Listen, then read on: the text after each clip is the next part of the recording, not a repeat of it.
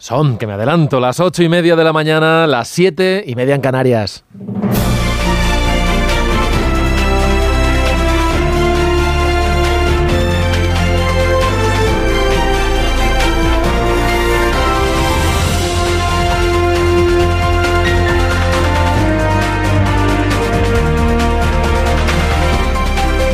Desde las 7 de la mañana les estamos contando cómo empieza el día, este 27 de diciembre de 2023. Demostró una vez más Pedro Sánchez ayer que es el mejor guía turístico que el Palacio de la Moncloa pueda encontrar. Aquí hay exteriores, justicia y esto se, fíjate, ¿no? El, de Adolfo Suárez bueno, recibió el presidente aparte del elenco de la serie Cuéntame, que terminó sus emisiones el pasado 29 de noviembre y les hizo, pues claro, el recorrido por el complejo La abuela de España, Herminia. Herminia estuvo en la Moncloa junto a otros miembros de la familia Alcántara. Bueno, a mediodía comparece Sánchez en Moncloa para hacer balance del año y del primer mes y medio del nuevo gobierno de coalición. Va a ser después del Consejo de Ministros en el que no parece que se vaya a acordar una nueva subida del salario mínimo interprofesional, como quería Yolanda Díaz. Esa es competencia del gobierno, pero la vicepresidenta quiere un acuerdo con patronal y con sindicatos. Cuenta la razón, que ya hay un acuerdo para subir ese salario un 4%, pero que no se aprueba aún por Hacienda, porque María Jesús Montero se niega a actualizar los contratos públicos con las empresas que tengan que asumir esa subida del salario mínimo. Así que se aplaza todo, se aplaza, bueno, hasta enero. Eso es lo que cuenta hoy en su portada el periódico de España.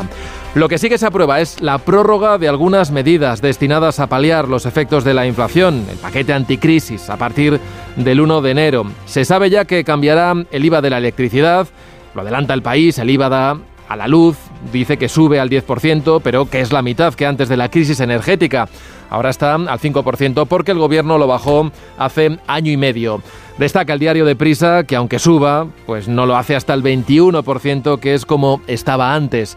Se sabe también que hay, y esto no es nada nuevo, tensiones, tensiones dentro de la coalición. El diario.es dice que el paquete antiinflación se negocia hasta el último minuto y según cuenta el confidencial o la vanguardia, las diferencias entre socios están por los impuestos a las energéticas y a la banca. El PSOE quiere modificarlos y también por las bonificaciones al transporte público. En el español destacan esto hoy en su portada. El PSOE quiere quitar las medidas más caras del escudo social. Sumar exige dejarlo todo intacto. Este paquete va a ser aprobado por decreto y luego, claro, luego hay que convalidarlo en el Congreso. El Gobierno tiene ya el apoyo de Bildu después de haber pactado eliminar los desahucios a personas vulnerables hasta el año 2025. Mm, con Bildu, con Bildu han pactado también la alcaldía de Pamplona. Mañana, se lo venimos contando, se celebrará la moción de censura a Cristina Ibarrola de UPN para que se haga con ella Joseba Sirón de Bildu a pesar de que tendrán un voto menos de lo esperado. ¿Por qué? Bueno, pues porque mm, después de Elma Saiz, que fue nombrada ministra, su acta de concejal pasaba al siguiente de la lista, pero los dos siguientes han renunciado a ella. Son Tomás Rodríguez y María José Blasco. Los socialistas culpan ahora a UPN por su señalamiento y sus ataques al Partido Socialista de Navarra. Cristina Barrola, con la que hablaremos en unos minutos, dice hoy en la portada del Independiente que esto es miserable y cree que los socialistas navarros están comparando a UPN con ETA, cuando mataba. Bueno, en UPN creen que si han renunciado es más bien porque el movimiento repugna incluso a los propios socialistas. Leemos en el Confidencial que la renuncia de dos ediles aviva las dudas en el PSOE para entregar Pamplona a Bildu. Pero en el interior aseguran que descartan discrepancias y que un dirigente territorial asegura que esto va de bloques. Y para poder tener estabilidad tenemos que llegar a acuerdos con el diablo si es que hace falta.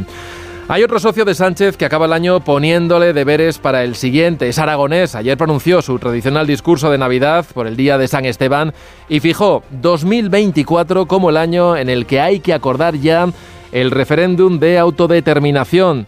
Dice la razón, Aragonés reclama el referéndum independentista para 2024 y no solo eso, quiere que sea también el año de un nuevo sistema de financiación. En el periódico de Cataluña, Aragonés exige a Sánchez pactar en 2024 ese concepto que hemos repetido ya, de la financiación singular.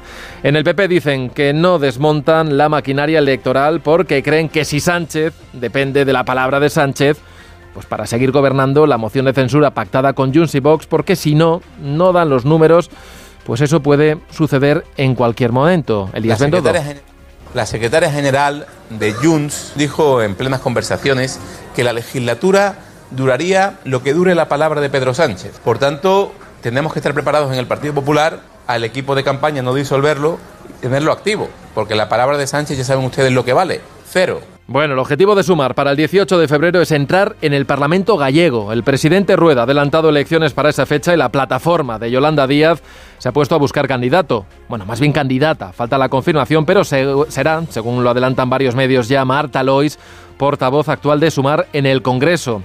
Estaban negociando ir en coalición con Podemos, pero de momento no hay ningún tipo de acuerdo. De momento, la formación de Yone Belarra ha dicho que celebrará primarias y que preguntará a sus inscritos si deben acudir juntos en una misma lista electoral o no. Sepan que la fecha límite para registrar esas coaliciones es el próximo 5 de enero, es el día de las cabalgatas de Reyes. Y hoy, por cierto, hoy esperamos anuncio, anuncio de la Fundeu, la Fundación del Español Urgente, que va a dar a conocer cuál es la palabra del año de 2023. Esa que por su debate o por su presencia en los medios pues merece tal reconocimiento. Bueno, hay 12 candidatas y son estas, por orden alfabético. Amnistía, Ecosilencio, Euribor, Fanny, Fediverso, Fentanilo, Guerra, Humanitario, Macroincendio, Polarización, Seísmo y Ultrafalso. Más de uno en Onda Cero.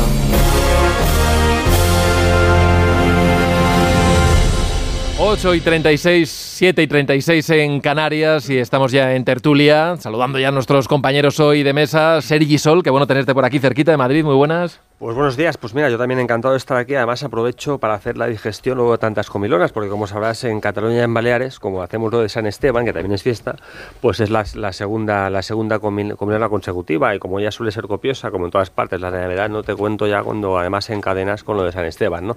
Si a eso añadimos, que antes lo cantábamos con Juan de, si añadimos pues las fiestas, las comilonas de empresas y todo lo que se suele hacer, pues llegamos a, a, a enero ya con ganas de, de, salir a hacer, a hacer fútbol alguna cosilla, ¿no? Para quitarnos los kilos te queda el fin de año todavía, así que vete, vete sí, guardando esa, esa un, es la otra, la un, última, sí. un, huevo. Carmen Morodo, ¿qué tal? Buenos días. Muy buenos días. También superviviente de, de, estas fiestas. Hemos pasado solamente por la primera meta volante, ¿no? La Nochebuena y la Navidad bueno, y lo que nos sí. queda.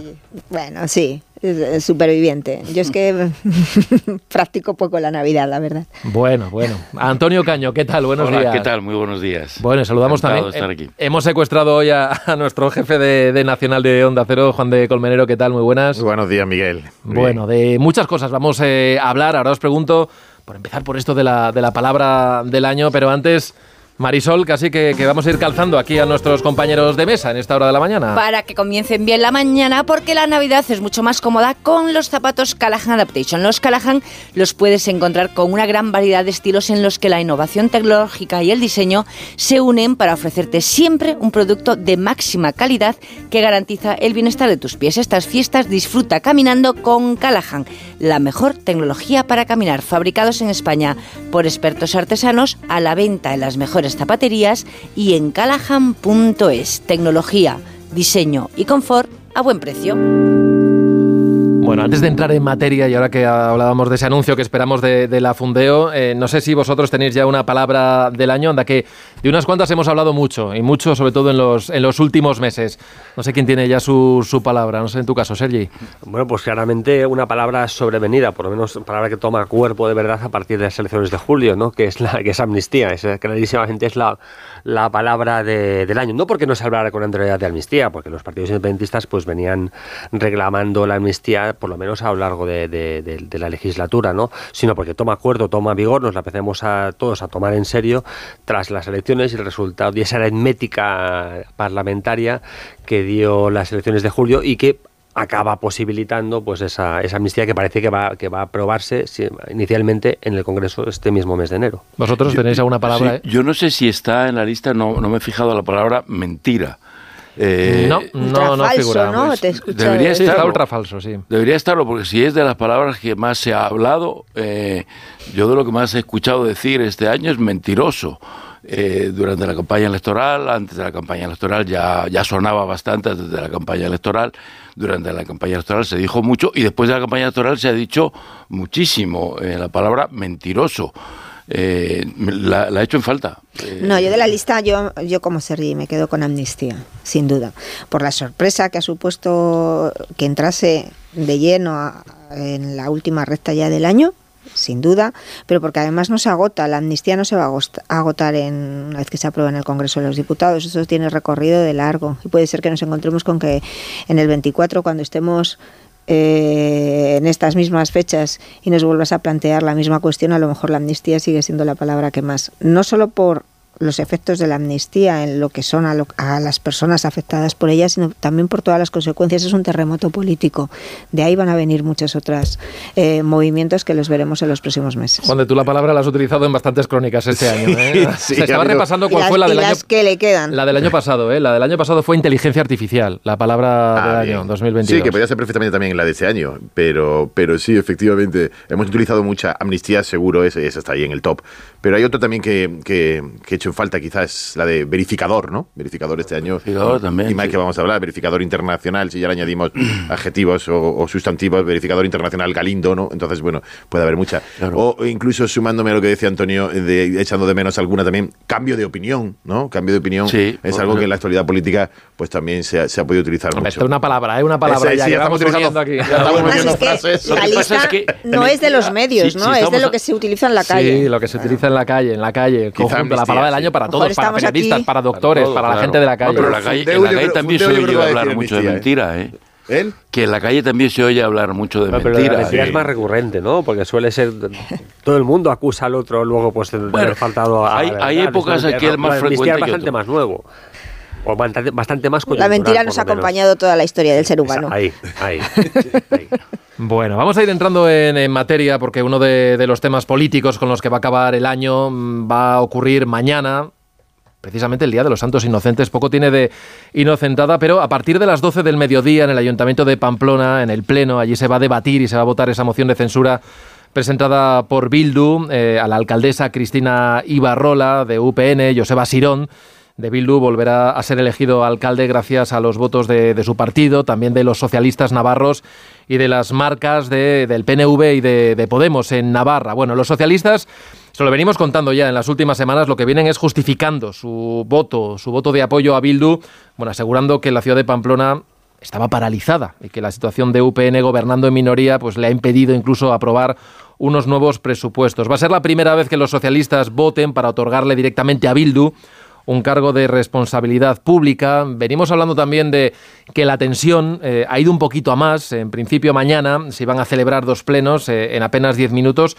Y uno iba a ser para que tomara posesión el nuevo concejal del PSN. Ya sabían que en las listas eh, del Partido Socialista de Navarra y en el Ayuntamiento iba el Masaiz, el Masaiz que ahora forma parte del gobierno de Sánchez, así que tocaba seguir tirando de la lista y tocaba nombrar al sustituto. Tiraron de la lista, había un hombre, Tomás Rodríguez, y renunció. Mm, dijo que por motivos personales. Siguieron tirando de la lista y estaba el nombre de María José Blasco y renunció, en su caso por motivos laborales. Bueno, el PSOE culpa directamente a UPN de la renuncia en el caso de, de, Tomás Rodríguez por las presiones, los señalamientos y el acoso, los insultos, dice que están recibiendo por parte de Unión del Pueblo Navarro. Y todo desde que se hizo público este acuerdo, este pacto con, con Bildu. Eh, bueno, Blasco decía yo que renunciaba por motivos laborales. El caso es que todo se ha embarullado todavía mucho más y estamos, pues como digo, a poco más de 24 horas de esa moción de censura que va a tener lugar mañana en Pamplona y de la que os pido ya una, una primera valoración. A pesar de que mañana como decíamos, los socialistas tendrán un voto menos, la moción no corre peligro, saldrá adelante y Asirón, Carmen, eh, volverá, volverá a estar al frente de la alcaldía de Pamplona. Bueno, yo creo que aquí no hay que mirar a UPN, en esto que están señalando los socialistas. No, esto es una nueva línea roja que el Partido Socialista, Moncloa, con la quiero decir, es decisión de Moncloa, se salta, línea roja de ellos mismos, dentro de un cambio que no es coyuntural sino estructural, de, búsqueda de alianzas y de, establecimiento de unas nuevas mayorías. Es una línea roja que ellos han sostenido hasta antes de las elecciones y hasta que se ha producido, quiero decir, eh, este contexto político porque además siempre han tenido en cuenta lo que para la izquierda Berchale representa. Tú lo sabes mejor que nadie porque vienes, ¿no? Lo que ha representado siempre Navarra, por la disposición adicional de la Constitución, por la, lo que se plantea en el mejoramiento y todo lo que tiene que ver con esa anexión de, Navarra y, y Euskadi. Entonces, la línea roja se traspasa porque hay una necesidad en estos momentos de generar una mayor alianza eh, con EH Bildu. La normalización se produce en Pamplona y yo no tengo ninguna duda. No sé si será en este ciclo electoral, en las elecciones vascas, pero a futuro lo veremos. En ayuntamientos y posiblemente si dan los números también en lo que es la lenda caricha. Para el gobierno, para Pedro Sánchez, para Moncloa, es mucho más cómodo como aliado y por eso hace todo lo posible por no solo normalizarlo, sino además por mm, darle aliento y porque crezcan eh, política y electoralmente H. Bildu que el Partido Nacionalista Vasco porque en todos los temas ideológicos, en temas eh, empresariales, en temas como aliado en el Congreso de los Diputados es mucho más eh, sencillo de manejar porque hay más proximidad. Entonces estamos en eso. No hay una no hay una política de acoso a los socialistas navarros. No, lo que hay es un cambio histórico de posición del Partido Socialista en Navarra por interés político. Antonio. Bueno, yo, antes mencionaba eh, con cierta intención la palabra mentira porque creo que engloba más, la palabra mentira engloba muchas de las eh, acciones del, gobierno y particularmente del, presidente del gobierno, porque eh, tanto en el caso de la, la, amnistía es una decisión que sucede a un incumplimiento, a una mentira manifiesta, a un compromiso asumido y violado, y no digamos ya en el caso de los pactos con Bildu, son ya eh, conocidas por, por todo el mundo las múltiples, reiteradas, insistentes declaraciones del presidente de gobierno negando cualquier pacto posible con Bildu y bueno pues ya se ha producido en, en Navarra, en el, en el ayuntamiento de Pamplona. Ahora el nuevo compromiso es que eso sin embargo no ocurrirá ocurre en Pamplona, pero no va a ocurrir en el País Vasco. La credibilidad de ese compromiso, como pueden eh, imaginar, eh, es, cero. Eh, una, un quebrantamiento de un compromiso anterior sucede a medida como la amnistía, otro quebrantamiento sucede, antecede al pacto con Bildo, con lo cual es perfectamente previsible que el Partido Socialista pueda pactar con Bildu también en el País Vasco. Otra cosa es que, como todo se hace por el interés coyuntural, otra cosa es que el interés coyuntural en ese momento recomiende eh, o no pactos de, del Partido Socialista con Bildu en el, país, en el País Vasco. Pero atenderá exclusivamente al pacto, a la necesidad coyuntural de Pedro Sánchez. No, no, no especulemos más al respecto, desde luego no obedecerá a principios ni obedecerá a ningún diseño estratégico que no sea eh, la necesidad que en ese momento, en ese preciso instante, tenga eh, Pedro Sánchez. Em, por lo demás, me gustaría comentar que me parece miserable esta, esta acusación del Partido Socialista contra UPN de persecución o señalamiento. Lo está diciendo lo está diciendo en Navarra y lo está diciendo el partido que acaba de pactar con Bildu, el partido de años de persecución, señalamiento. Antes, un partido que respaldaba, que apoyaba y justificaba la persecución y el señalamiento a tiros, y después y hasta el día de hoy un partido que hace constancia y exhibición de la persecución y, el señalamiento. Es, realmente eh, vergonzoso el nivel de bajeza mm, moral al que se puede llegar para justificar una decisión política que por supuesto es eh, injustificable. Os voy a pedir un minuto porque creo que puedo saludar en este punto a Cristina Ibarrola, la todavía alcaldesa de Pamplona. Eh, alcaldesa, ¿qué tal? Buenos días. Hola, buenos días. Bueno, ¿cómo afronta estas próximas 24 horas antes de, llegar a ese pleno del ayuntamiento en el que si nada cambia, me imagino que no espere ninguna sorpresa, pues usted va a perder la alcaldía, ¿no? Y la ciudad va a volver a estar dirigida por Bildu. Bueno, pues eh, terminando todavía cosas de, trabajo y con, calma, con serenidad, eh, con tristeza eh, revuelta un poco porque al final eh, mañana eh, va a ocurrir un hito histórico, un antes pues en la, en la política de Pamplona, en la política de Navarra y yo creo que en la política de España, porque se ejecutará sin ninguna duda la traición a Pamplona, un vender Pamplona a cambio de, de pactos en Madrid por sillones para mantener a Sánchez presidente y a Chivite, presidenta de Navarra. Mm, triste porque eh, creo que es lo peor que le puede ocurrir a Pamplona. Ya fue un alcalde y ya vimos qué es lo que ocurrió en Pamplona, pero tranqui con la cabeza muy alta y orgullosa del trabajo realizado. Bueno, el debate en sí de la moción de censura eh, no va a ser muy largo. La cita es a las 12 del mediodía en el Salón de Plenos, allí del Ayuntamiento. Ya nos ha adelantado algo, pero ¿qué mensaje es el que quiere trasladar mañana en ese, en ese debate antes de, perder el bastón de mando? Eh, lo que hemos venido trasladando durante estos días, que es que realmente la moción de censura es una herramienta democrática, pero que hay que utilizarla, que hay que utilizarla bien, y que esto forma parte solamente de una farsa y de una mentira, eh, intentando justificar lo pactado en un despacho por otros intereses de sillones hace meses y ocultado a toda la ciudadanía, mentira tras mentira.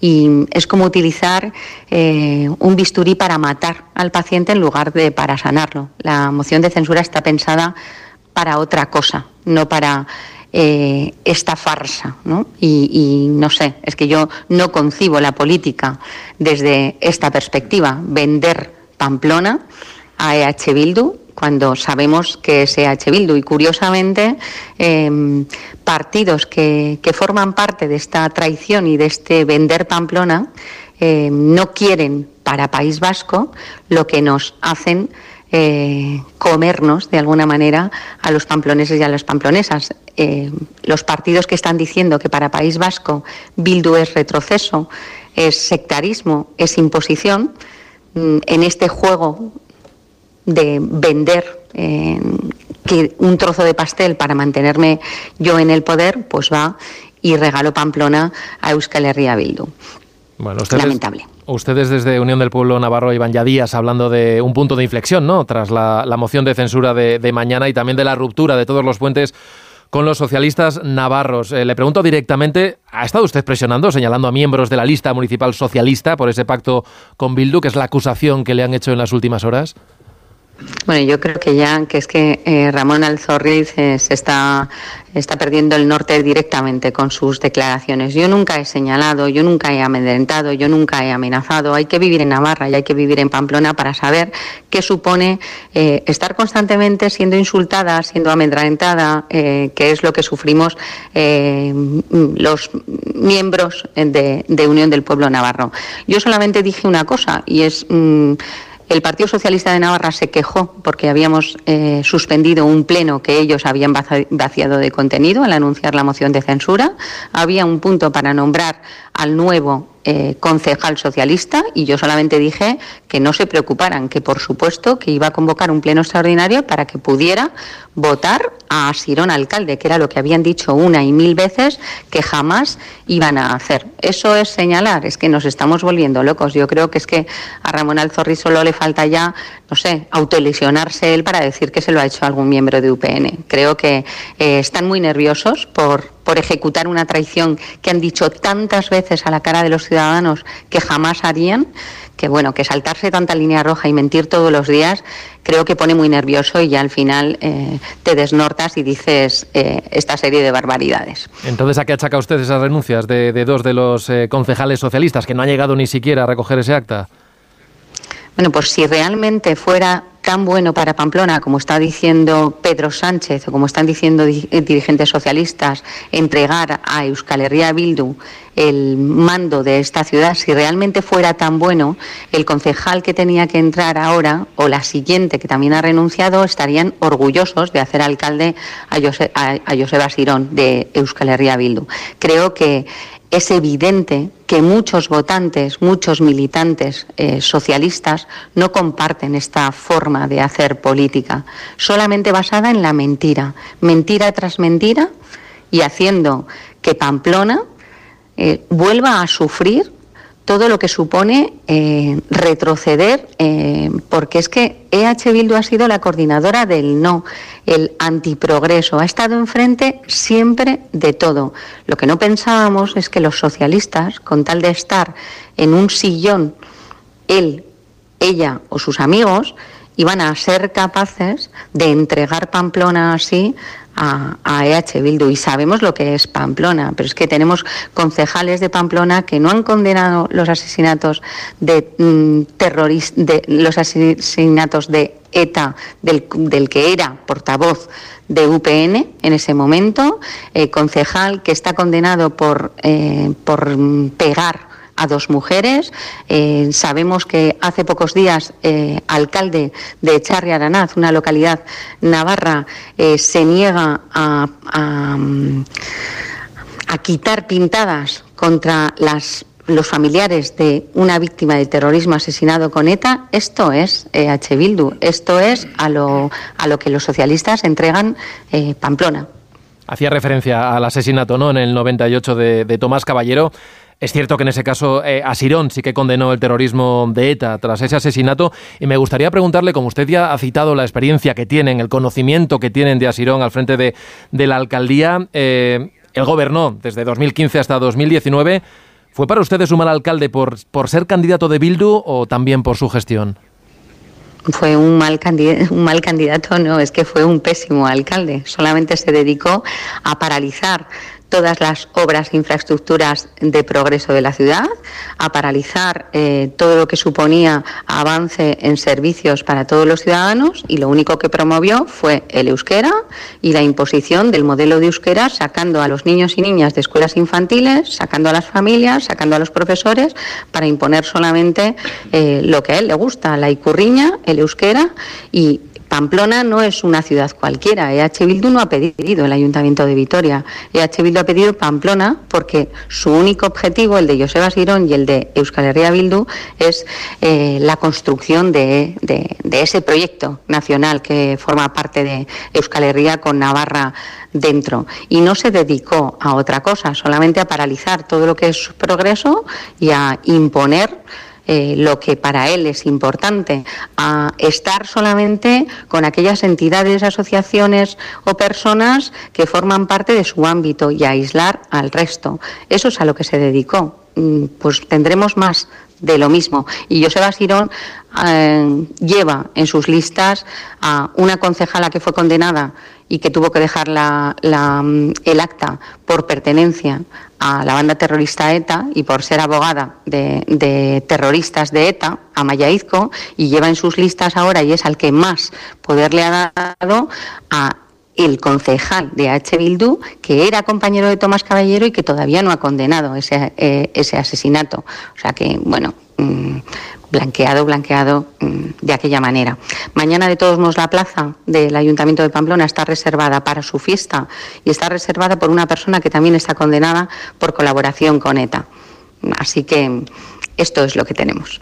Y mañana entiendo también que, va a haber una, una protesta ¿no? contra esta moción de censura. Bueno, habrá, eh, como el pasado domingo, eh, yo creo que lo que no pueden pretender los socialistas es entregar Pamplona a Euskal Herria Bildu saltándose las líneas rojas que han prometido mil veces que no se van a saltar eh, que se las pasan entre esta eh, y muchas más que se han pasado y encima negarnos el derecho a decir que no estamos de acuerdo. Yo creo que vamos que las concentraciones de todos modos promovidas por Unión del Pueblo Navarro son concentraciones pacíficas que solamente quieren mostrar de alguna manera que rechazan la forma de hacer política. Hay dos formas de hacer política, que es la que yo he entendido que estábamos haciendo y para lo que he venido a, Pamplona, que es para construir ciudad, eh, hacer que los ciudadanos tengan mejor calidad de vida desde la verdad, desde el trabajo intenso y la forma de hacer política que tiene en los últimos años el Partido Socialista, que es basada en la mentira, en la falsedad y en el interés personal de sillones. Esta es la diferencia. Yo creo que tenemos un trabajo de legitimar la política que ellos están empeñados en desprestigiar cada día. No quiero robarle mucho tiempo, sé que tiene otros compromisos. Le voy a plantear una última pregunta, porque es verdad, viendo los resultados de las elecciones de mayo, que ustedes ganaron esas elecciones. Bildu se quedó a unos 3.000 votos, creo, de, de UPN el PSOE muy, muy por detrás. No sé si ustedes hacen alguna autocrítica a, su gestión y no sé si a su juicio Bildu, a pesar de ese apoyo, porque es un apoyo importante el que tiene y vemos ahora también que están abrazando, digamos, eh, bueno, pues la política más, más social, debería estar invalidado para gobernar, a su juicio. No, Bildu es un partido eh, que puede estar y de hecho está. Otra cosa es que sea que consideremos que sea ético o moral entregarle o regalarle eh, el Ayuntamiento de Pamplona a una institución así. Pero desde luego la autocrítica la practicamos cada día e intentamos mejorar cada día. lo que está claro es que Bildu está creciendo porque el Partido Socialista se dedica a blanquearlo día a día y que se está polarizando mucho la política en Navarra y en Pamplona, como ha pasado en el norte de Navarra en los últimos años. Y va a haber dos frentes en Pamplona, uno alrededor de H. Bildu y otro alrededor de Unión del Pueblo Navarro. Uno de eh, radicalismo eh, aberchale y otro de política moderada centrada en las personas, en la que estoy segura de que va a haber mucho socialista que se va, que se va a sumar. Y lo que no podemos hacer es basar todo esto en una sarta de mentiras. Pamplona nunca ha estado tan movida como ahora, de parálisis nada. Nosotros en seis meses solamente dejamos 108 proyectos enteros eh, realizados o en marcha o iniciados, 50 en los primeros 100 días, en comparación, por ejemplo, con María Chivite, que en sus 100 días dijo el otro día que Navarra empezaba a andar. Es decir, lo que no se puede basar es todo en la mentira. Pero, por supuesto, análisis, autocrítica y mejora continua la practicamos en nuestra Uy, parece que hemos perdido la, comunicación, señor Ibarrola, no sé si nos escucha todavía. Bueno, hemos perdido esa, esa comunicación y vamos a despedir ya esta conversación. Le agradecemos a Cristina Ibarrola, alcaldesa todavía en el día de hoy de, de, Pamplona. Vamos a hacer una breve pausa y enseguida analizamos lo que nos ha contado la señora Ibarrola y hablamos también de ese último decreto, el que está ultimando el gobierno y que va a aprobar hoy el Consejo de Ministros de las medidas anticrisis. Nada, en un minuto volvemos. 9 y 5, 8 y 5 en Canarias y seguimos aquí más de uno en tertulia con Sergi Sol, con Carmen Morodo, con Antonio Caño y con Juan de Dios Colmenero y habíamos dejado, bueno, habíamos terminado prácticamente la, la conversación con la todavía alcaldesa de Pamplona, con Cristina Ibarrola y antes de saltar al otro asunto de, la mañana que tiene que ver con ese decreto de medidas anticrisis, Sergi, me gustaría conocer tu, tu impresión también de lo que has escuchado, eh, de lo que nos ha contado Ibarrola y también de lo que va a pasar mañana allí en Pamplona. Pues hombre, está, está dolida, eso es evidente, pero eso ocurre, ese tipo de reacción ocurre pues en cual, ocurre en Vizcaya, ocurre en Pamplona, ocurre en Barcelona ocurre en Madrid. Cada vez que asistido a una moción de censura, pues el censurado está, está lógicamente eh, dolido. Pero al final forma parte también del juego democrático, en el sentido, pues es legítimo que se presente una moción de censura más cuando esta cuenta con, creo que con 16 concejales contra 11, ¿no? que van a ser los, los nueve de Unión del Pueblo, Navarro, que fue el partido que ganó las elecciones, eso sí, y los dos del partido uh, y los dos del Partido Popular, ¿no? Uh, decía Carmen antes que esto no es coyuntural, que es estructural. Sí, eso es, eso es, eso es cierto, es así, es así.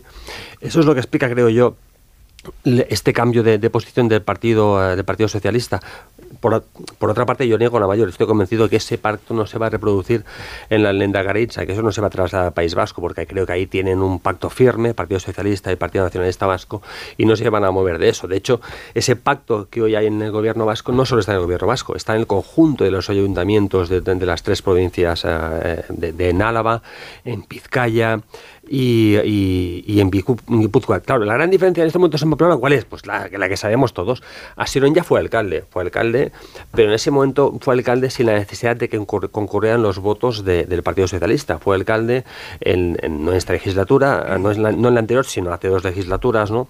Porque eh, en ese momento Partido Socialista y Unión del Pueblo Navarro eh, se quedaron en minoría frente, frente, a los votos, frente a los concejales de H. Bildu, eh, Abay, no, sé, no, sé, si entonces era Nafarro Abay o ya era Gero Abay, no me acuerdo, eso bueno, tampoco tiene, tiene más, y pues los colectivos de de la izquierda. Esa es la gran diferencia, ¿no? que en esta ocasión era necesario que concurrieran los votos del Partido Socialista y ahí ha estado el Partido Socialista. Y cierto, no es una cuestión coyuntural, yo creo que, no, es, no creo que es una cuestión estructural y responde pues, a, un cambio, a un cambio de lógicas que vienen muy determinadas, pero no solo eh, por los acuerdos eh, con Madrid. De hecho, al final lo que ocurre es que el Partido Socialista en Navarra también depende recíprocamente de, de, Bildu. Y esa situación que, a la que habíamos asistido hasta ahora que era que Bildu iba votando pues a Gratia de Tamore parece ser los, a, la presidenta socialista en el gobierno de Navarra pues eso un día debía un día iba a acabarse. Y en esa coyuntura justamente cuando más se ha polarizado uh, la, la, la, la, dinámica electoral tanto en Madrid como en Euskadi o, o, o en Navarra o en otras o en otras localidades o en otras regiones de, España pues pues estamos ante lo que estamos lo que sí tiene una cierta sorna es que el Partido Socialista hace cuatro años su portavoz despidió con jolgorio ¿no? el hecho de que Joseba Sirón no fuera no repitiera como alcalde dijo aquello de agur agur y además lo dijo con, con entusiasmo ¿no? ahora parece que le ha dado un, un onguietorri le dice bienvenido esta vez a esta vez eh, a Sirón y, y, finalmente ya para acabar no, no, creo que, que, se pueda tildar, hasta lo que he visto hasta ahora, ¿no? de, acoso o nada parecido. Creo que forma parte de una reacción que creo que al, al revés se hubiera producido igual, ¿no? Cuando alguien se ve desplazado de, del poder, pues es lógico que también pues aquellos que se vean desplazados protesten airadamente y muestren pues, pues su, su pesar por lo, por lo acontecido.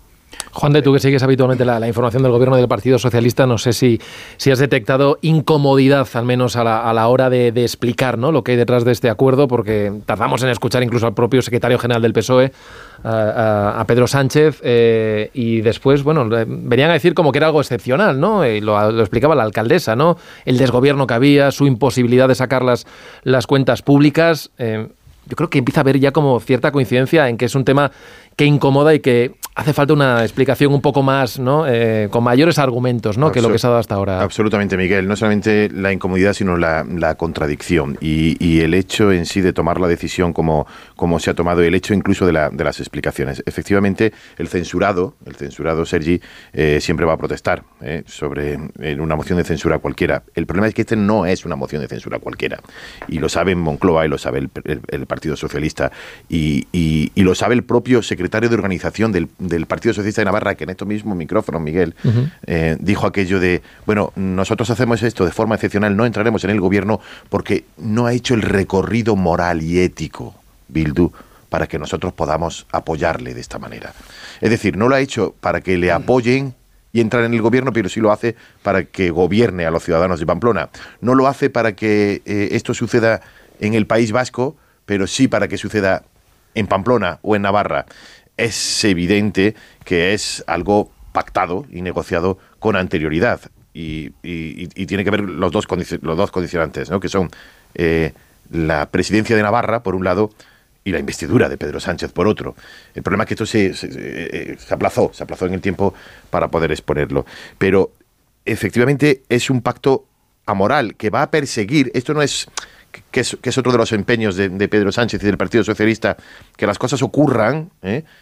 que las líneas rojas se traspasen y que se intente olvidar, y que la amnesia colectiva y el, y el olvido generalizado no, bueno, haga, haga que, que, esto no ha ocurrido, ¿no? Pero este asunto en concreto, este asunto en concreto, no solamente en Navarra, creo que sí va a perseguir a Pedro Sánchez del Partido Socialista hasta el final de legislatura, porque se ha traspasado una línea roja que tampoco es novedoso en el caso de Pedro Sánchez, pero que en este caso concreto, lleno de contradicciones, eh, comparándolo también con la situación en el País Vasco, comparándolo con lo que ha ocurrido en Vitoria y cómo el Partido Popular apoya al Partido Socialista para que no gobierne Bildu o lo que ha ocurrido en otras diputaciones, es algo que, que no, no solamente chirría allí, táctico, Sergi, eh, como, como, lo de Barcelona, sino que es algo difícil, difícil de explicar para el propio secretario de organización del Partido Socialista en Navarra, que dijo que no habían hecho el recorrido ni moral ni ético para poder apoyarlo. Eso sí, dejar gobernar y quitar a la lista más votada, que en este caso es UPN. ¿no? Bueno, aquí también le dijo a, Carlos Asina, el, líder ¿no? de los socialistas vascos en Eco Andueza, que esto no era extrapolable para nada al País Vasco, que le daba su palabra. De hecho, quedó el día siguiente de las elecciones en estar con nosotros aquí en el programa para, para confirmar ese, ese compromiso. ¿no? Sí, es nuevo, que, que verlo. Así que, bueno, en ese momento el líder de los socialistas vascos estoy seguro que no conocía que se iba a pactar en Pamplona con, con, con, Bildu. Eh, porque probablemente es una decisión que se, se, conocía únicamente en Moncloa, porque eso había sido fruto de los, pastos, de los pactos de, de, investidura, no respondía a ninguna necesidad ni a ninguna dinámica local, ni vasca. Eh, así es que, de todas maneras, yo creo que es interesante lo de que sea estructural, porque yo creo que estamos todos de acuerdo aquí en que el Partido Socialista ha incluido a Bildu definitivamente en su mayoría. Eh, no, ya no blanquear a Bildu, ya, no estamos en la fase de blanquear a Bildu, esa fase ya pasó. Ahora estamos en la fase de que Bildu es uno más de la mayoría de progreso de este país. Eso es en lo que estamos, un partido democrático y, por, y progresista. Creo que esas son las palabras que utilizó el ministro Oscar Puente. Eh, ya llegados a este punto, lo que sabemos es que el, el presidente del gobierno lo va a negar o sea, que no va, que no va a explicarlo, que no va a defender este, esta, este pacto estructural con Bildu. Eh, si hoy le preguntan en la rueda de prensa, estoy convencido de que lo va a negar, va a decir que no existe ningún pacto estructural con, con Bildu. Y, y este es uno de los problemas que tenemos en este momento en este país, que es que nos niega, el presidente del gobierno nos, nos niega las evidencias más contundentes. Todos sabemos que hay un pacto con Bildu, que está incorporado a la mayoría, a lo que llaman mayoría de progreso, pero eh, la línea oficial y la propaganda sigue insistiendo en que esto es una eh, situación coyuntural eh, y en fin me, me, parece muy me parece muy triste eso. A ver, hablabais de firmeza, ¿no? De con Pedro Sánchez no hay firmeza en nada. No se puede utilizar la palabra firme, ni, de compromiso, ni de decisión, ni de nada, porque todo está sujeto al contexto. Yo creo que la táctica que es, lo justifica casi todo, pero incluso la táctica política, porque le estamos reconociendo que es muy buen táctico que eh, acaba engañando a todo el mundo y acaba siempre buscando el camino y llegando él antes que los demás. Pero a mí me parece que la táctica. no, ahí voy. La táctica también tiene que tener un límite, tiene que tener sus límites políticos y sus límites éticos. Eh, hoy Pedro Sánchez no sería presidente del gobierno, no hubiese tenido la posibilidad, incluso no siendo la lista más votada, de ser presidente del gobierno, si hubiese llegado al acuerdo que ha llegado ahora con Bildu respecto a Pamplona. Si eso se hubiese sabido antes de las elecciones generales, yo estoy convencida por el coste político que se hubiese tenido que él no sería hoy presidente del gobierno y que esto, lo que hoy, mañana se va a votar en el Ayuntamiento de Navarra, de Pamplona, eh, forma parte eso es así, de un acuerdo secreto con EH Bildu que se ha mantenido y que forma parte de lo que ha sido el acuerdo de investidura de Pedro Sánchez. Es otra cesión más que él hace, Pamplona, a cambio de que EH Bildu en Madrid votase a favor de su investidura. Cuando se nos dice que en Euskadi esto no es extrapolable y lo escucharemos eh, 100 y 100 y 100 y cientos de veces en estos días, eso no se lo cree ni siquiera el Partido Nacionalista Vasco que son socios. El PNV no se cree eso. Es verdad que hay una realidad en estos momentos política y social, que las cosas están cambiando, que la imagen que se tiene de EH Bildu socialmente también está cambiando en Euskadi y dependerá de las mayorías. Este ciclo el PNV eh, todavía se tienta la ropa. Y dice, bueno, pues en este ciclo es posible que todavía no suceda, pero en cuanto las mayorías cambien, no tienen ninguna duda en el, en el, Partido Nacionalista Vasco de que serán sustituidos. Y también teniendo en cuenta cuáles son sus necesidades, sean las necesidades de Sánchez en Madrid. En ese momento. En estos, en, eh, pongo un ejemplo de hasta qué punto se está alimentando y engordando a EH Bildu y eso tiene que tener un sentido porque en política no se hace nada gratis. Hoy eh, se presenta ese acuerdo mm, de la renovación del escudo social. Ayer se permitió el gobierno Moncloa cedió la medalla a EH Bildu de la prórroga de todo lo que tiene que ver eh, con los desahucios y las medidas en relación a la vivienda. Es un tema fundamental en Euskadi y eso no está pactado solamente con EH Bildu que tú le hayas dado el mérito a EH Bildu de que se lo de, Bueno, que se lo apunte dentro- dentro- o ante, dentro de la ante la opinión de pública es un darle hacerle una zancadilla sí pero es hacerle una zancadilla importante por ejemplo al PNV en vísperas de unas elecciones porque no es un acuerdo con EH Bildu es un acuerdo con otros socios en los que han participado que no es simplemente mérito de la izquierda Berchale. Y eso es un ejemplo de hasta qué punto tú en ese juego de eh, voy a ver si soy capaz de engañar a todos al mismo tiempo, en lo que ayer se presentó y en la medalla que se colgaron los de Bildu, bueno, pues es una decisión eh, política atribuible única y exclusivamente a Pedro Sánchez, que decidió que eran, fueran ellos los que se colgaran, lo- los que se apuntasen ese mérito. A ver, vamos a avanzar un poquito de pantalla, ya que nos lo ha dejado en suerte Carmen, hablando de, de lo que va a ir en ese decreto, ¿no? Real Decreto Ley que aprueba hoy el Consejo de Ministros.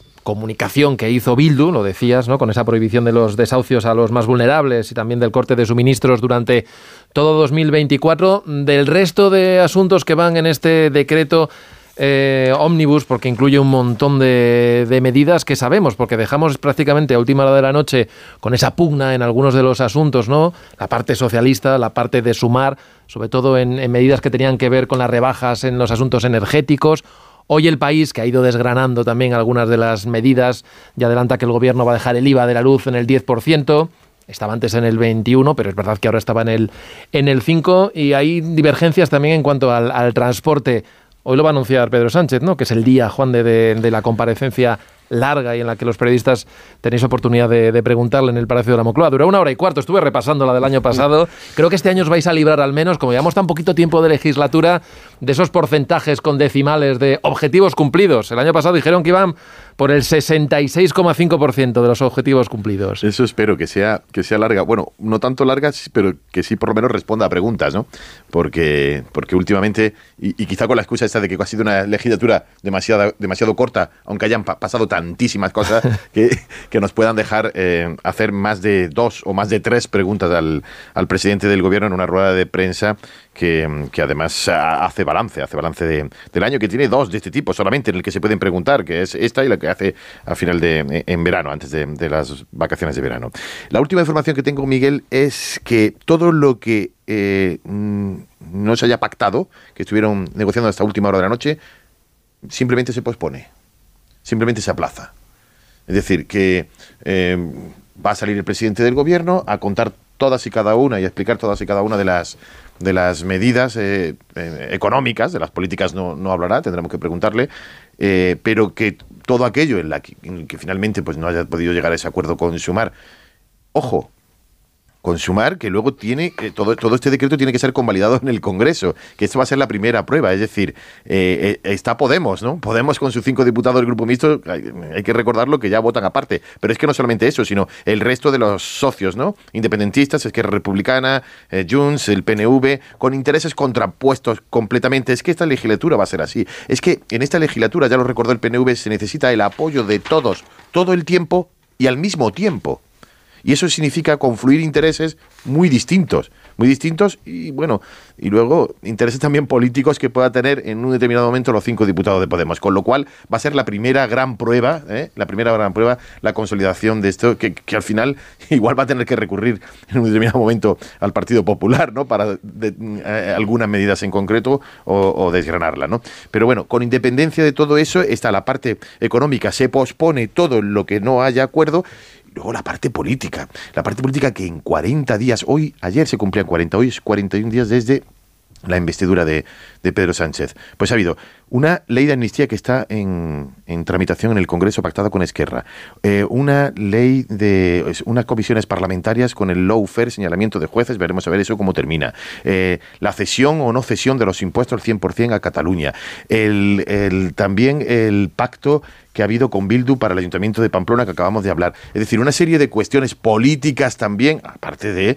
bueno, el verificador internacional y todo lo que ha habido en tan solo 40 días, ¿no?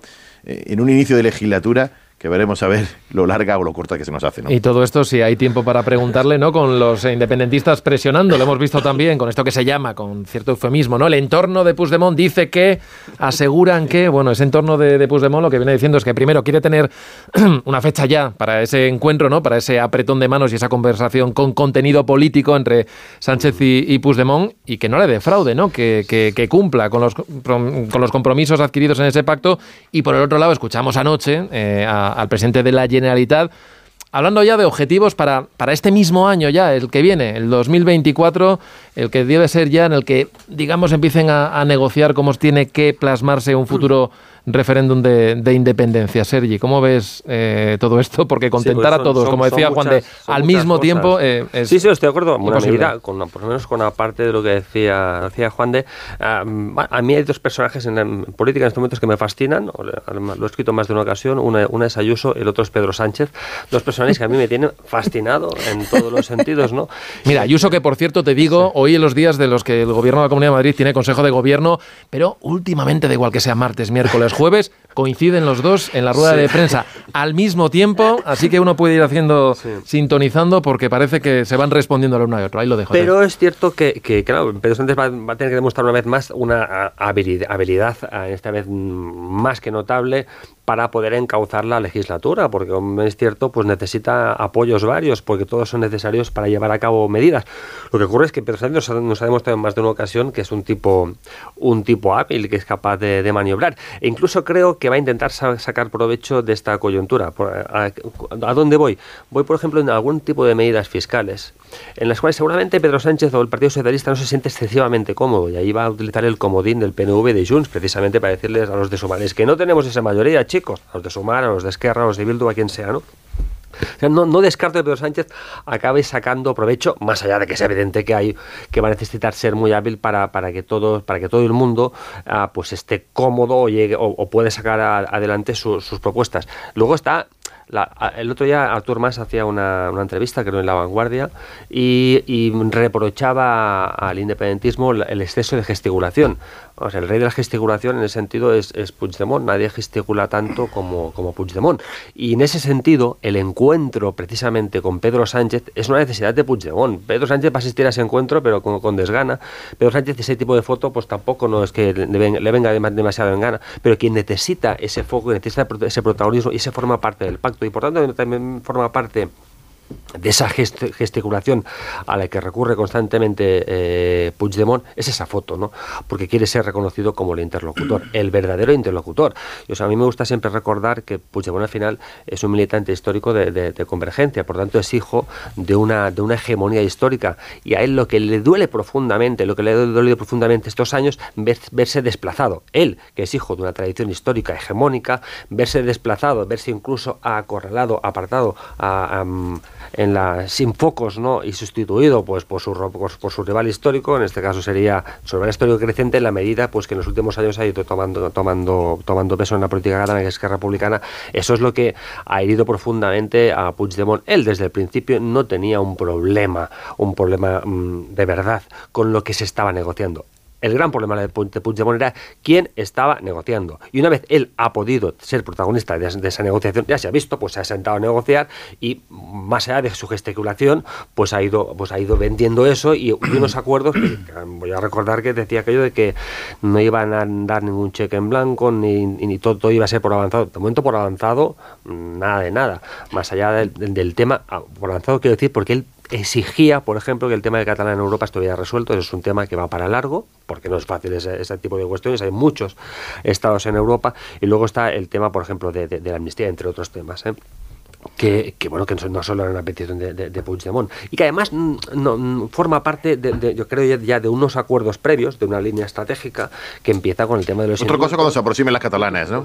y luego dime Otra cosa es cuando se aproximen las catalanas. Ah, bueno, ¿no? claro, sí, sí. Claro, eso, bueno. eso va a ser, esa va a ser otra cosa. Y además, seguramente eh, Puigdemont está pensando en presentarse a esas elecciones catalanas. Yo creo que tiene más ganas de presentarse en estos momentos Puigdemont que Junqueras, que ya ha dicho a su entorno más próximo que él, lo, de verdad lo que tiene ganas en estos momentos, más allá pues, de, sus- de los cálculos cálculos que él haga, es de seguir siendo presidente de Esquerra y de volver, dice él, a enseñar en la universidad. Quien de verdad tiene ganas de presentarse a las elecciones en este momento es, eh, es em, sin duda, eh, Puigdemont. Además, lo ha hecho siempre, ha hecho en cada ocasión que, ha tenido. Y finalmente, ya para acabar, uh, bueno, Pere Aragonés ayer hizo una cosa que yo creo también, que ahí también mm, creo que es a donde va, hasta cierto punto, donde va Artur Mas cuando, cuando reprocha el exceso de gesticulación.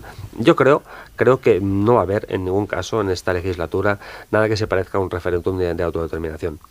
Eh, eso también tiene un problema para el independentismo, que es que se siguen generando expectativas y la gestión de las, expectativas, cuando no se llevan a puertos, suelen, suelen generar desilusión, en este caso más desilusión aún. Bueno, vamos a hacer una, parada porque también hay otros asuntos seguramente que habrá interés en escuchar al presidente del gobierno porque va a ser la primera vez que le escuchemos a él directamente después de su encuentro, el esperado y anunciado con Alberto Núñez Feijo. Enseguida lo comentamos. Ahora estamos de vuelta. Las 9 y 33 minutos, las 8 y 33 en Canarias y seguimos conociendo detalles de ese decreto. Vemos, eh, se van publicando cosas, vamos a tener que esperar a esa comparecencia del presidente del gobierno, publicar al mundo que el acuerdo entre PSOE y Sumar extiende la bonificación del transporte público también al resto de la población, no solamente a los jóvenes, menores y desempleados. Veremos después cómo se plasma cuando comparezca el, presidente del gobierno. Pero decía que en ese momento, cuando escuchemos a Pedro Sánchez, también se le preguntará por esos acuerdos muy, muy, muy de mínimos que, alcanzó con el líder de la oposición, con Alberto Núñez Feijó. Parece que ha pasado un siglo ya desde que se vieron el, el viernes pasado. Y hoy publica La Razón, lo publica Carmen Morodo, en cuanto a ese acuerdo que hubo para empezar a hablar sobre la reforma y la renovación del Consejo General del Poder Judicial que el PP eh, ha dicho, ojo, vamos a empezar a negociar, pero no eh, como lo dejamos hace un año, cuando parecía que el pacto estaba prácticamente hecho. El Partido Popular quiere empezar de cero esas negociaciones y, quiere además incluso plantearse todo, ¿no? Los nombres también que estaban incluso ya incluidos eh, en ese pacto a la espera de que, no sé si esperan que ya la Comisión Europea mueva la, la ficha, ¿no? Y designen al mediador o observador o, en fin, en función de, de quién utilice ese, ese, nombre, Carmen. Es que es interesante porque llega, llega, llegamos a este punto en el que con esa supervisión, como dicen ellos, de la Unión Europea, las dos partes consideran que es el otro el que va a ceder, ¿no? Se sentarán considerando que es el otro el que va a ceder y que además eh, hacen una interpretación distinta de lo que quiere la Unión Europea, de lo que plantea la Unión Europea. Eh, en eso están. Eh, el acuerdo del año pasado, prácticamente de octubre de 2022, habían llegado ya a un pacto sobre los nombres y habían llegado ya a un casi pacto sobre la proposición de ley para despolitización de la justicia con, un hueco importante que era el acuerdo sobre cómo se expresaba eh, aquello de que los jueces elijan a los jueces. ¿no?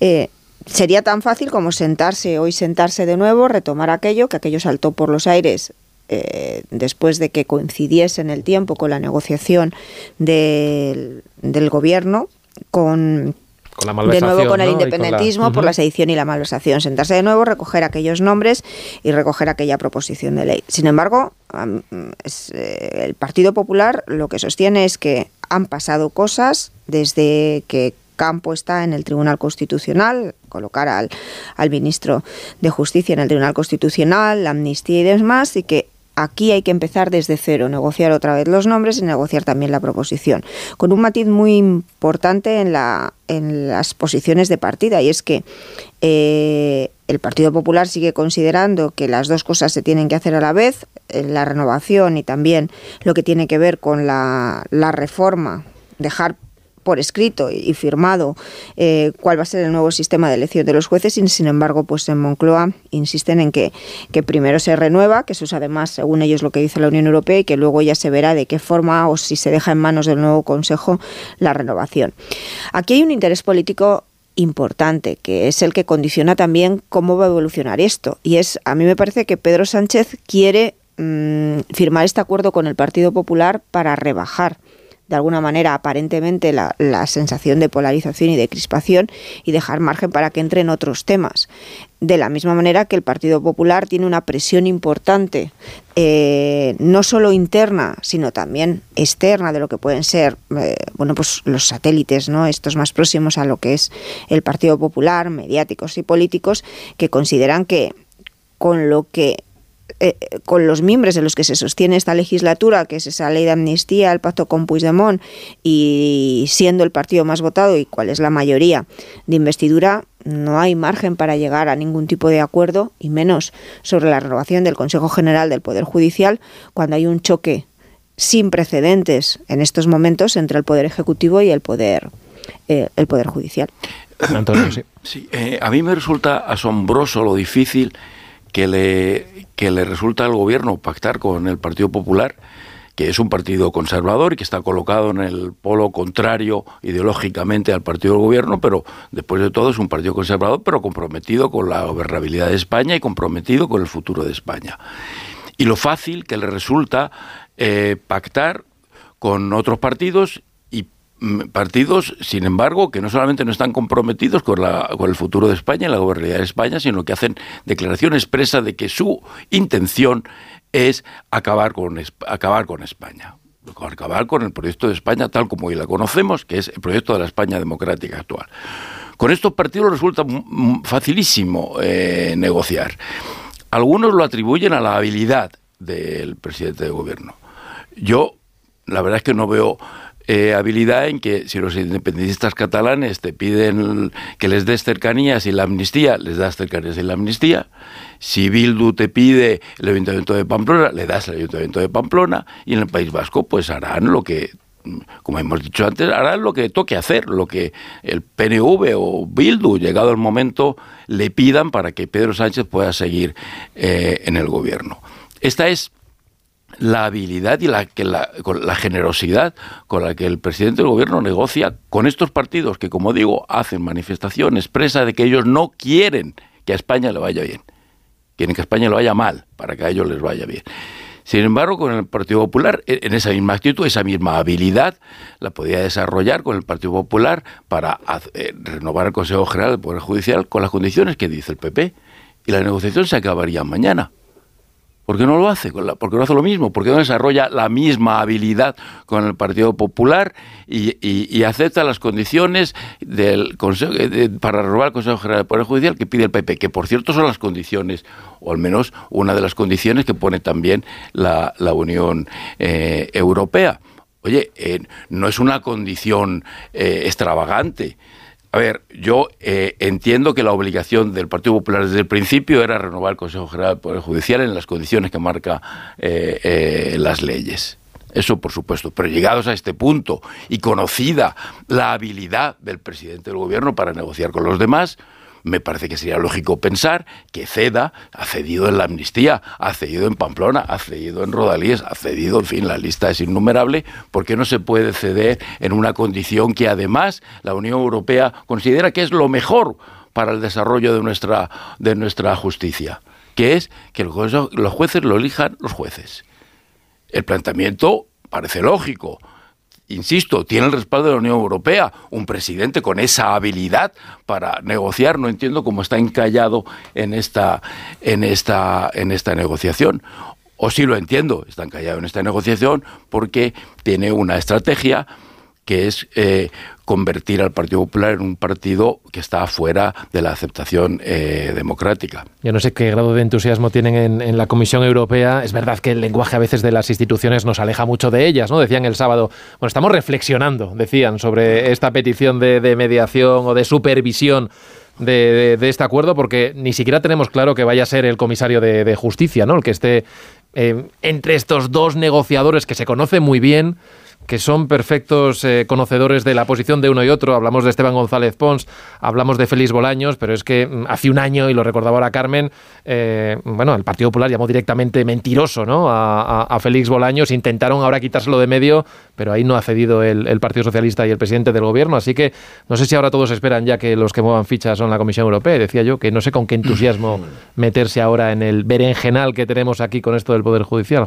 Por la falta de credibilidad, vamos a ver, yo recuerdo es perfecto perfectamente. Estaba, estábamos además en el viaje acompañando al presidente del gobierno por Sudáfrica. Cuando recibe la llamada, estaba cerrado el pacto. Cuando recibe la llamada de Alberto Núñez Feijó, mm. eh, y le dice que bueno que iban a cerrar ya ese acuerdo y ese acuerdo estaba ya cerrado incluso con un atisbo de reforma de la ley orgánica del poder judicial que se iba a registrar como proposición de ley firmada por ambos Es decir, que esto ya incluso hace un año lo hacían. Ahora no lo quieren hacer. Es mucho más, es mucho más eh, eh, fácil que una ley de amnistía, lógicamente, pero, pero no lo quieren hacer, Antonio.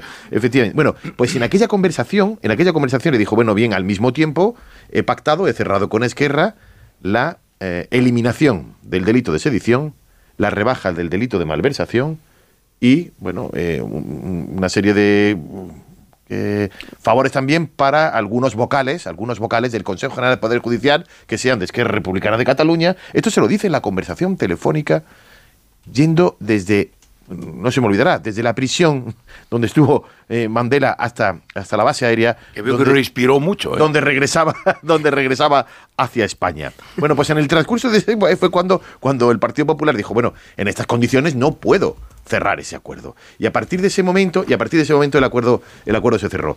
Ahora, ¿en qué punto estamos? Bueno, eh, la supervisión, me da igual que sea Reinders el comisario o que sea cualquier otra persona, la supervisión de la Comisión Europea, ¿qué es lo que puede obligar? El Partido Popular se plantea que nunca, en ningún caso, porque no lo quiere hacer el gobierno ni el Partido Socialista, va a reformar la ley orgánica del Poder Judicial. ¿Cuál es la única manera? Ojo, que no es para que todos los jueces elijan a, todo el Consejo, sino los de extracción judicial. Sí, sí, entiendo ¿eh? que es así. Que el resto están, que son los, solo los de extracción judicial. Por no, yo he hecho un resumen. por eso es. Entonces, ¿cuál es la única garantía de que se pueda reformar esa ley? Lógicamente después, porque primero hay que reformar a los vocales con la actual ley.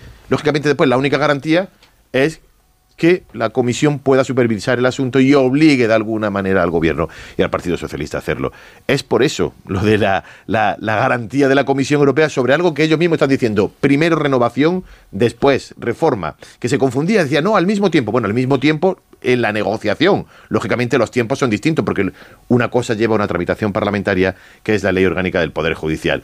¿Cómo terminará? No lo sé, pero desde luego la labor, o sea, la intención del gobierno y del PSOE es no reformar esa ley, con lo cual sin la reforma de esa ley será muy difícil el acuerdo. Muy difícil. Bueno, el propio Reinders creo, eh, ahora me corregí si me, si me equivoco, lo que dijo es que primero la renovación y luego, oye, si se ponen de acuerdo PSOE y PP para, para reformar ¿no? E, esa ley, adelante, pero eh, ese es el, gran escollo que hay, ¿no? El, el, choque en esas partes, así que ahí, ahí está la dificultad, Sergi. Bueno, yo no voy a negar lo que dice Juan de, porque además seguro que tiene mm, una información mucho más bueno, de, proximidad, eh, donde estaba, también pudiera ser Juan de que Feijó mmm, tomara una decisión en su momento que no era fácil de tomar en el seno del Partido Popular, donde no parecían estar por la labor de, reforma, de, aceptar esos, esos cambios, o de, de proceder a, Lo tenían cerrado, ¿eh? sí, pero creo que fue una decisión que tomó Feijó pese a una, decisión ejerciendo su autoridad, y creo que también podía, pudiera ser, pudiera ser Juan de que eso le vino muy bien ¿eh? para, para acabar con ese tipo de pacto. decir, oye, mira,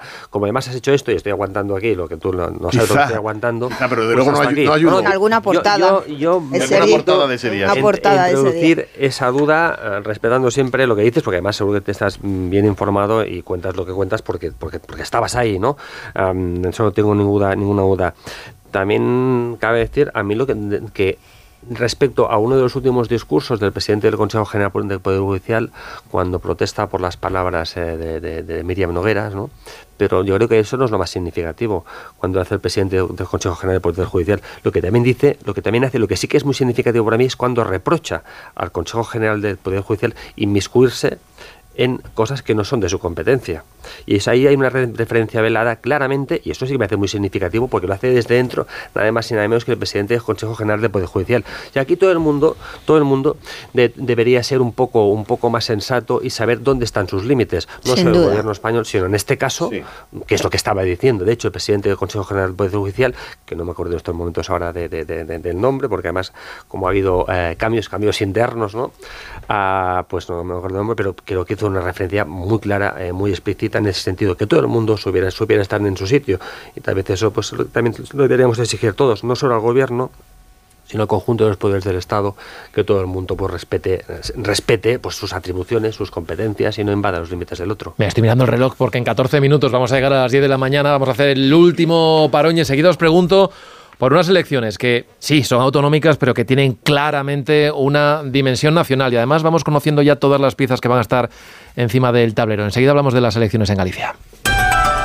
Más de...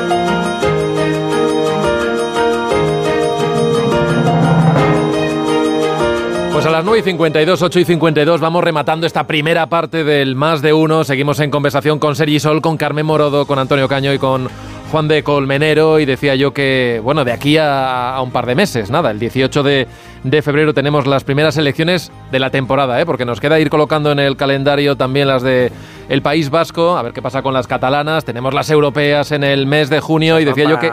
Febrero de 2025, en teoría. Bueno, en teoría, ya. También decía eso Sánchez el año pasado a la hora de hacer balance, ¿no? Vamos a votar a la legislatura. No creo yo que esté el presidente aragonés para, para adelantar elección alguna, no creo. Creo que por, por, por, por cuestiones obvias. ¿eh? Bueno, en cuanto a las elecciones gallegas, que digo yo, os quería plantear quién se juega más en estas elecciones. Desde luego la respuesta más evidente son los gallegos, ¿no? Porque van a elegir a sus representantes. Venimos de, de cuatro mayorías absolutas del, del Partido Popular. Ayer supimos ya, aunque luego van con estas elecciones internas de los partidos, quién va a ser la, la candidata, ¿no? Por, por sumar, la candidata de Yolanda Díaz va a ser Marta Lois, la que es hasta ahora su, su portavoz en el Congreso. Eh, bueno, ahí se la juegan todos bastante, ¿no? Porque todo lo que no sea tener mayoría absoluta el Partido Popular se va a interpretar como un fracaso, sí. ya no solamente de ruedas, sino del propio Feijó. Entiendo que se va a volcar en esta, en esta campaña. El Partido Socialista sigue estrenando candidatos, no va con la tecla y la izquierda, pues más dividida que nunca. Venega parece que tiene una posición, digamos, un poco más consolidada. No sé cómo veis esta cita, esta cita electoral en Galicia. Sí, brevemente, yo creo que se juega más el PP en Galicia. Yo creo que el, el, las elecciones autonómicas que tenemos por delante, las vascas y las tanto las eh, gallegas como vascas, las expectativas electorales del PSOE no son muy grandes y por tanto no se juega menos. Claro, todo depende, mientras que el PP en Galicia se juega mucho. Si no, si no consolida su mayoría, pues sería un momento delicado para incluso para Feijo. Eh, todo va a depender también de los de, los resultados, o sea, de el, el, PSOE, como digo, no se juega tanto, pero depende del tamaño de su derrota, si es si es derrotado, ¿no? No es igual una derrota en el caso de, de Galicia, una derrota honrosa que que, una eh, derrota más, más fuerte, ¿no? Eh, pero, pero creo que en, en, de momento en las primeras elecciones se juega más el PP. Yo estoy de acuerdo. Yo creo que aunque no se presente en las elecciones gallegas, quien se lo juega fijaros, todo eh, en clave de esas elecciones y su repercusión a nivel nacional es Feijóo. Necesita mantener esa mayoría absoluta y que las elecciones europeas le vayan bien. Por marcar como lista más votada a nivel nacional, marcar la confirmación de que su estrategia de oposición es la correcta. Y porque además eh, no estamos hablando de que se produzca una desestabilización real interna ni que vaya a haber ningún golpe de mano, pero inevitablemente si las elecciones gallegas no van bien y las elecciones europeas tampoco fuesen bien, que no es la previsión con la que ellos juegan, pero luego aquí hay que votar, fijaros cómo acabaron las elecciones generales, eh, el run run sobre Isabel Díaz Ayuso, el cambio de liderazgo, aunque no sea efectivo, será así. La izquierda en el Partido Socialista, bueno, eh, también, ¿no? Porque vamos a medir, siempre va a haber una lectura en clave nacional y de cuál es el coste para Pedro Sánchez, es el primer examen de, de las decisiones que ha tomado en torno a su investidura pero luego ya eh, lo que es sumar y, mm, a ver, eh, incluso Vox, es que es la confirmación, yo creo, van a ser la confirmación de su, de su declive, de su tendencia a la baja. Por más que intenten mover peones, a mí me parece que hay, una, hay, una, eh, hay un movimiento que que es inevitable, que no tiene freno de, de, descomposición y de que los resultados electorales no acompañen a los cambios que se están produciendo pues, en Sumar y veremos también en Vox en lo que son los próximos procesos electorales. Vox hasta ahora que no ha entrado allí en el, en el Parlamento gallego, ¿no? Es de los pocos lugares donde no tiene representante en públicos. ¿Creéis que el tema de la amnistía va a tener peso en las elecciones gallegas? Me parece que juega más en clave autonómica. Pero bueno, todo, bueno, ¿no? Todo es un, cuenta. Todo eso, cuenta. es una de las grandes virtudes del Partido Popular en, en, en, Galicia, ¿no? Como lo es, por ejemplo, en Badalona, ¿no? Que seca todo lo que está a su derecha, ¿no? Que los deja sin ningún tipo de representación, ¿no? por eso obtienen resultados tan buenos. El caso de Badalona en Cataluña, Badalona es la, la hasta hace poco era la tercera ciudad de Cataluña, ahora creo que es la, la, la cuarta y estará, ¿no? mayoría absoluta del Partido Popular, que es un hecho insólito. También logra esa mayoría absoluta precisamente porque en este caso pues el candidato el candidato el candidato es capaz pues de anular completamente en su momento pues a Ciudadanos y ahora pues a, a Vox, ¿no? Y, y, algo ocurre también parecido en, en ese sentido en Galicia. ¿no? Ahí está también el reto del PP en Galicia. El PP en Galicia lo que se juega es tener o no tener mayoría absoluta, porque si no tiene mayoría absoluta se, va a ver apeado eh, esta vez de, la presidencia, sin duda. ¿no? Ahí también hay una cuestión de, con qué expectativas. El problema del Partido Popular en las elecciones de, de, julio no fue que, que, que, hiciera un mal resultado, de hecho hizo un muy buen resultado. El problema del Partido Popular fue las expectativas que se generaron a priori. El problema del Partido Popular fue que se vendió la piel del oso antes de haberlo cazado. En este caso, la, piel del perro, lo digo con el perro con simpatía, ¿no? Vendió la, perro, la piel del perro antes de, haberlo, de haberlo cazado. Y ahí es donde estaba, donde, donde ahí, de ahí viene la, la decepción. Porque si se había jugado otro tipo de bazas, oye, solo por, por, por decir alguna cosa, en alguna emisora pues aparecían grandes especialistas en demoscopia, vamos, dando al PSOE por hundido y casi casi augurando una mayoría del Partido Popular, claro, em, casi absoluta. Y el relevo de Sánchez en septiembre al frente del Partido Socialista. Pero cuando se genera ese tipo de expectativas, pese a lograr un buen resultado, pues luego pues ocurre, pues claro, se lee luego pues con, una decepción. Solo hay un dato que me parece relevante que no habéis hecho mención, que es las europeas. Ahí se la juegan dos partidos, ¿eh? se la juega Ciudadanos, que va a intentarlo, por última vez. ¿No? ¿Ciudad qué? ¿Ciudad qué? Ciudadanos, sí, que todavía están, que tienen representantes. Sí, van a intentar. Leía una entrevista, creo que de, Ana Grau, precisamente hoy en La Razón, ¿no? que están ahí, pues que van a seguir dando guerra. Y luego está el caso de Podemos. ¿Qué puede lograr Podemos o no puede lograr? ¿no? También van a fiar pues, su, continuidad en buena medida a un buen resultado ¿no? en, esas, en esas elecciones. Y luego, es cierto que el Partido Socialista pues se juega, como todo se juega cosas, pero el Partido Socialista en estos momentos ya es tercera fuerza política en el País Vasco y, y en Galicia bueno, o se va a quedar como tercera fuerza política o tal vez logre ser la segunda en Galicia. A ver, Sergi, que te voy a regalar, te voy a regalar unos Callahan ya porque viene Marisol la tope ya, va a vestirnos por los pies a todos. Sí, porque la Navidad es muchísimo más cómoda con los Callahan, ya lo sabéis. En Callahan puedes encontrar gran variedad de estilos en los que la innovación tecnológica y el diseño se unen para ofrecerte siempre un producto de máxima calidad. Estas fiestas disfruta caminando con Callahan, la mejor tecnología para caminar. Fabricados en España por expertos artesanos, a la venta las mejores zapaterías y en callahan.es. Tecnología, diseño y confort a buen precio. Pues con esto me queda daros las gracias a, todos, a Sergi, a Carmen, a Antonio, a Juan de. Ya comentaremos porque creo que el presidente tiene viaje, ¿no? Se va en cuanto acabe la rueda de prensa, se marcha a Irak. Eso es, se va a visitar a las tropas allí, tenemos un contingente importante, además estamos al mando de, la misión de, de la OTAN en los cuerpos especiales, la lucha contra lucha internacional contra el Daesh. Bueno, aquí lo dejamos. Gracias a todos. Sigue más de uno, sigue con Begoña Gómez de la Fuente. Ahora llegan las noticias. Los encontramos mañana, ¿eh? a partir de las 7. Adiós.